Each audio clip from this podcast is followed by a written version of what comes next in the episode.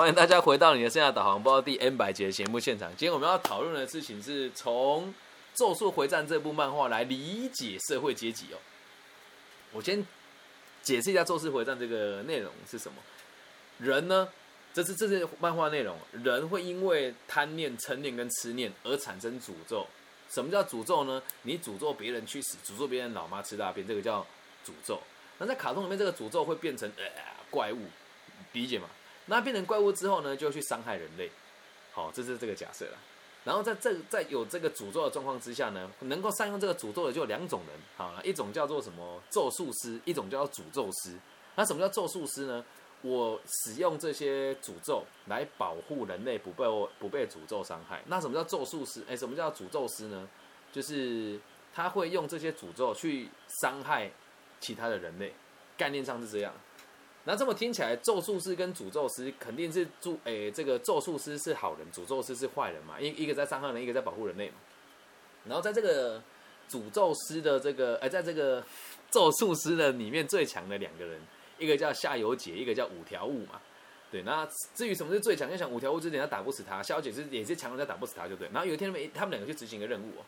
他们执行一个任务是在这个咒术师的世界里面有一个人叫天元大人，那他的能力就是没他是长命不死的，这是这个只是卡通内容，他长命不死的，所以在卡通里面有很多能力必须得经由这个不死的人来做执行。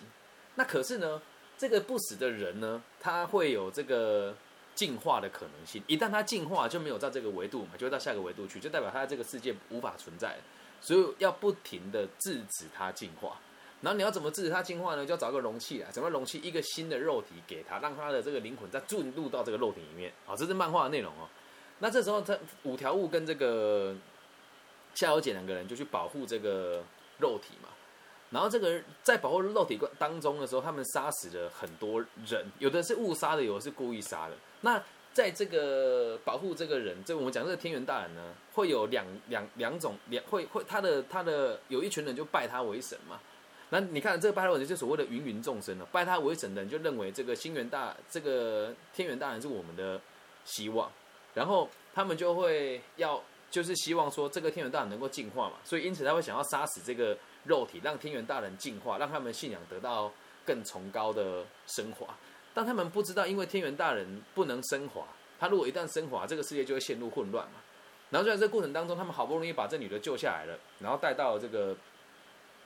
这个教会里面的，就是也不能讲救下来，反正就是中间的剧情很崎岖啊。到最后就是被一个杀手把这个女孩带到这个教会的前面，就这个喜欢天元大人、供养天元大人这个教会前面，然后下面就一一群信众嘛。你要去看漫画里面那个画面，那真的把那种不思维的人、那种可怕的盲从的表情画的非常传神。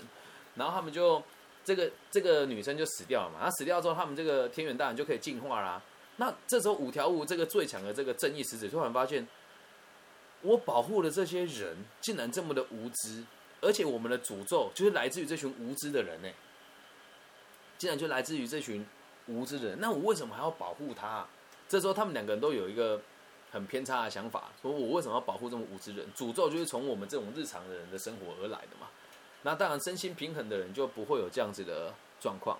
像我就是身心平衡的人，在我生命当中看不到诅咒的，我很少，我会讲人家别人智障、白痴、弱智，都只是一种，我觉得亲切吧。像我也很常说我女儿那个小白痴，就就没有什么攻击的意思，我不会带着恨意去面对每一个人嘛。那这时候这个夏油杰，我们讲另外最强的人哦，他就突然想法改变了，他说：“那我们从根本解决问题的话，就是杀死所有的人啊，那不就没诅咒了吗？没毛病哎，对吧？”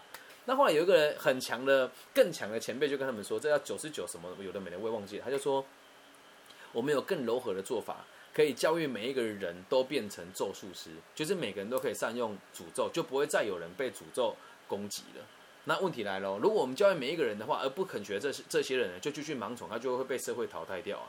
那回到现在我们讨论的现实的社会当中，你觉得有多少人是真的能够拥有所谓的诅咒能力的？好，那这个比喻上讲，就是你的金钱跟你的社会影响力嘛。那剩下制造问题的人是哪些人？就是我们我们日常生活的每一个人呐，这样能够理解吧？所以一念之间，你也可以变得很邪恶哦。这样懂吧？就像我很常批评其他跟我同行的老师，但我这个批评不会在人家面前讲，也是我觉得做的不够好的地方。那如果今天我突然摇身一变，啥，我变成了夏油姐的话，那我就想办法把这些老师都干掉嘛。那如果我今天想法变成五条悟的话，我的想法就会是更健康的。我希望可以让每个人都学好，然后认同了，然后去进步。即使在这个保护的过程当中，你会发现某一些你保护的人，或者是你在意的人，他对你有反抗，或者他依旧认为他过去的认知是正确的，那也是无所谓的。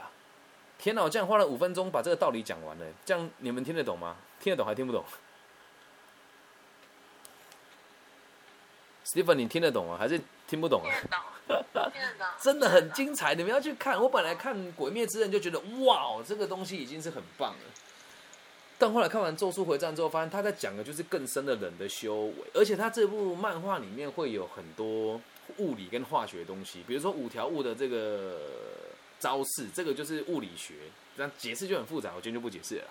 对，然后他还会介绍一些很基础的格斗技，比如说膝盖脱力啦、万字踢啦，就这些在基础格斗界都会学会的技巧，真的是内在含量很高的一部漫画。